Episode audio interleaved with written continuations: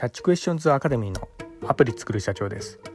皆様世界でチャレンジチャレンしてますでしょうか、えー、本日はですね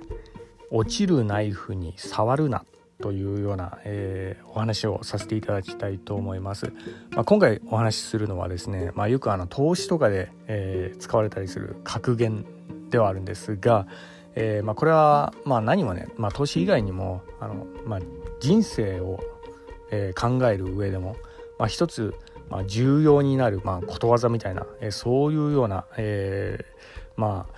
意味合いも持つかなというようなところがありましてね、まあ、今回ちょっとこの話をさせていただきたいと思います、えー、なおですね私の、えー、こちらの番組ではですね iPhone アプリを世界で売るための戦略というようなところでマーケティングに関するお話の方をさせていただいております、えー、主にあの YouTube で配信させていただいておりますが、え、YouTube の方はですね iPhone アプリの作り方やそれからラズベリーパイによるリモートサーバーの構築方法それからあの最近ハマってます仮想通貨のマイニングに関する、えー、お話などもさせていただいております、えー、もしこういったあの専門的なジャンルがお好みというような方いらっしゃいましたらですね私の YouTube の説明欄ですねそちらから言っていただきますと、えー、私のあの番組リストの URL が、え個別に貼ってありますんでね、えそちらから言っていただきますとお好みのジャンルのもの見れるかと思いますんでよろしくお願いいたします。では、えーまあ、本題に一度戻りますが、えー、こちらのえー、落ちるナイフに触るなというようなところで、まあ、ちょうどね本日からあの まあの、え、緊急事態宣言でというようなところで、まあ、のコロナがね、えー、結構こうリバウンドしてこう来てしまったというようなところで、まあ、私の方はですね、え、昨日えー、まあ、緊急事態宣言ではまだないような状態だったんで、えー、昨日またあの、えー、まあえー、毎週の日課ではあるんですけどサウナに、え行ってきましてね。でやはりですね、まあ、若干人数がちょっと減ったかなっていうような感じもありますね。こういった緊急事態宣言うん、まだ発動はしてないですけど、まあ、本日から発動なんでね。昨日の時点ではまだあの発動っていうわけではなかったんで、えー、まあ、とはいえですね、まあ、自粛ムードがこう、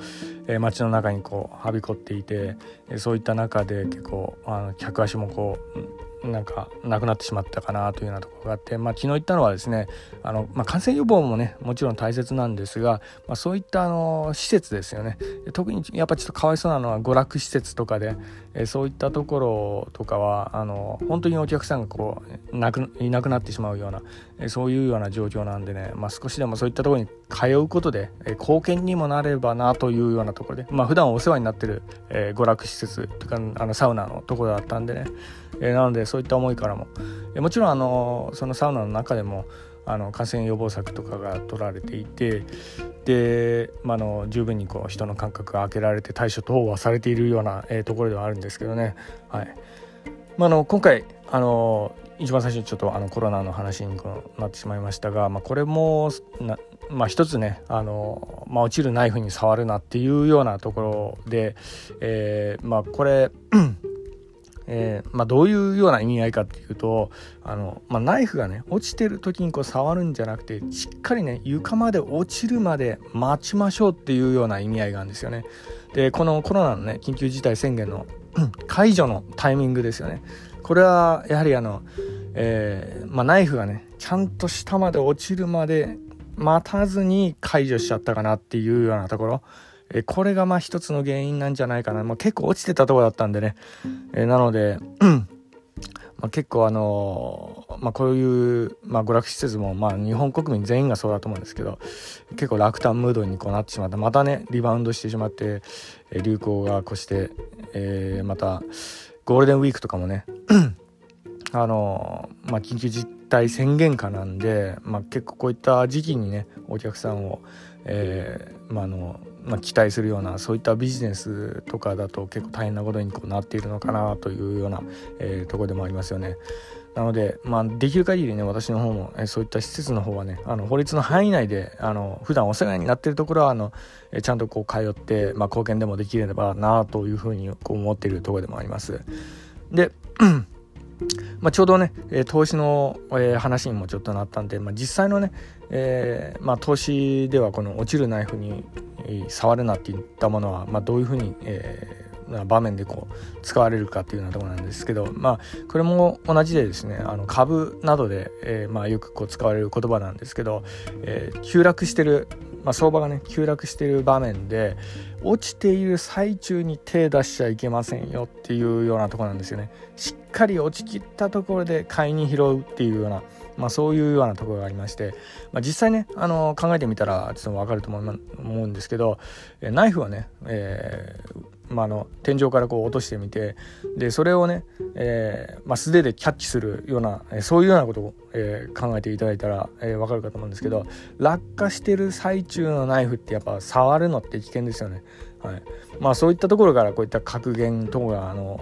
まあ、言われたりもしてるようなところなんですけどね、はい。まあ、ちょうどねあの日経とか、えー、米国市場とかもあの、まあ、ついこの間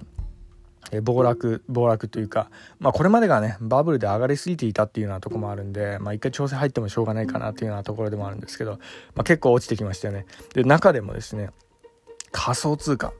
仮想通貨の暴落は半端なかったですよねこれね、まあ、今相場が大荒れのようで。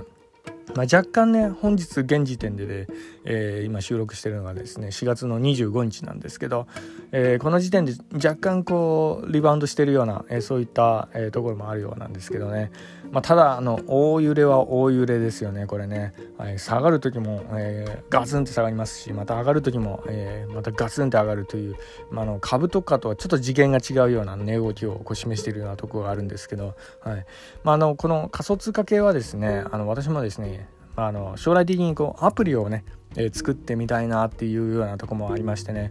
でまああのまあそのアプリを作るためにもね実際その仮想通貨っていったものはどんなものかっていったものをこうよく調べた上でその特徴とかニーズとかをよくこう調査した上で、えこういった仮想通貨系のアプリをね、え今後ちょっと作ってみようかなと思ってるんですけど、まあ、このね相場の、ね、こういう例を見てしまうとやっぱねあのまだちょっと少し様子見かなというようなところですね。実態が本当にこうつかめないような、まあ、そんなような、えー、ところもありですね。私もあの、えー、アプリまでこう作るのはまだちょっと尻込みしているようなところがあるんですけどね、まあ、その前にですね、えー、急落してこう落ち着いたあたりでですね一回あの仮想通貨の方にもあの実際のあの投資の方もしてみたいなと思ってはいるようなところなんですよね。なので今、えー、少しちょっとスタンバイしているようなところでもあるんですけど、まあ、これが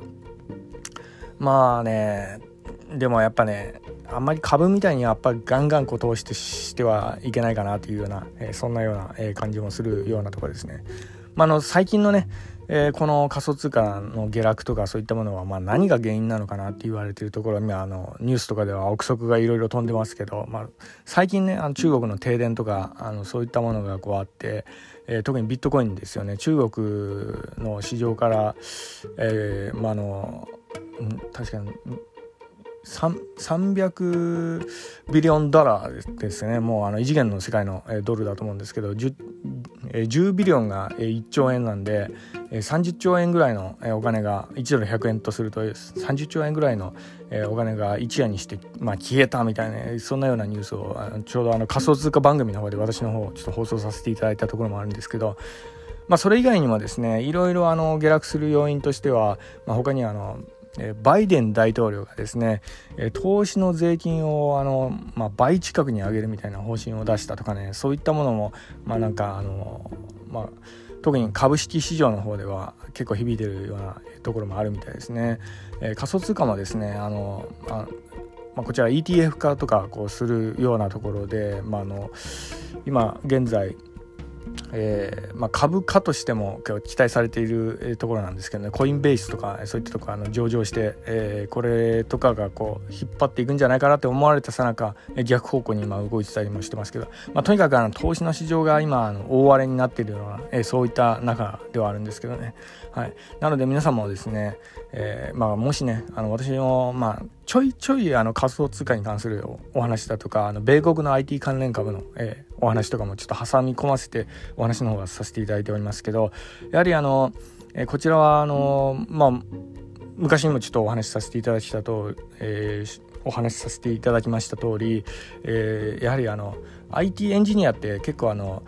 えー、まあ、の忍耐強かったりするようなとこがあるんでこういったねあの下落とかであの特にね落ちるナイフとかでもどんどんこう触ってってしてしまうような方々とか結構多かったりするようなとこもあるんじゃないかなと思ったりしたところもあったんで、まあ、こういうようなお話の方させていただいているようなとこがありますが、まあ、とにかくあの、えー、ま、ほどほどにはしといた方がいいかなっていうような感じですね。はいまあ、この辺はちょっと一つちょっと気をつけていただきたいなというようなところで、えー、このようにちょっと本日収録させていただきました。えー、ままあ、私の方はですね、まあ、どちらかというとあの YouTube とかの番組の方ではあの投資っていうよりかあのマイニング系のお話の方がさせていただいておりましてね、まあ、あのどちらかというと技術寄りなお話ではあるんですけど、えーまあ、そちらの方ももしご興味がありましたら YouTube の説明欄の方ですねそちらにあの、えー仮想通貨のマイニングみたいなね今あの M1Mac mini でいろいろ頑張って、えー、マイニングの方ちょっとやってるんですけどね。で今のところあのまあホリホリしてるのはですねまあ3つの通貨に今注目してるようなところがありましてね、えー、一つはあの、うん、バットトバットトークンってやつですね。ベーシックアテーション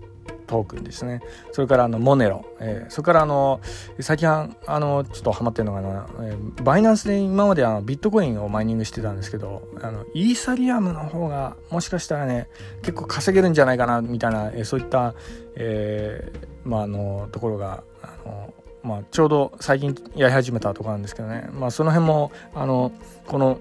えー、マイニング度合いとかそういったのもあの逐一ちょっと報告させていただければと思いますのでもしご興味がありましたらですね、まあ、このま仮想通貨のマイニングの技術はですね特にあの、えー、ファイナンシャル系のアプリを将来作ってみたいっていう方もしいらっしゃいましたらね結構必須な技術かと思いますんでね。あの、えー、実際にね投資とかそういうのはあの別としてもあの技術としては知っといてもらった方がいいんじゃないかなというような、えー、そういったとこもありますんでね。もしご興味がありましたら YouTube の説明欄の方から言っていただければと思いますんでよろしくお願いいたします。では本日は以上になります、えー、では最後にいつもと同じ言葉で締めさせていただきたいと思います。IT エンジニアに栄光あれ。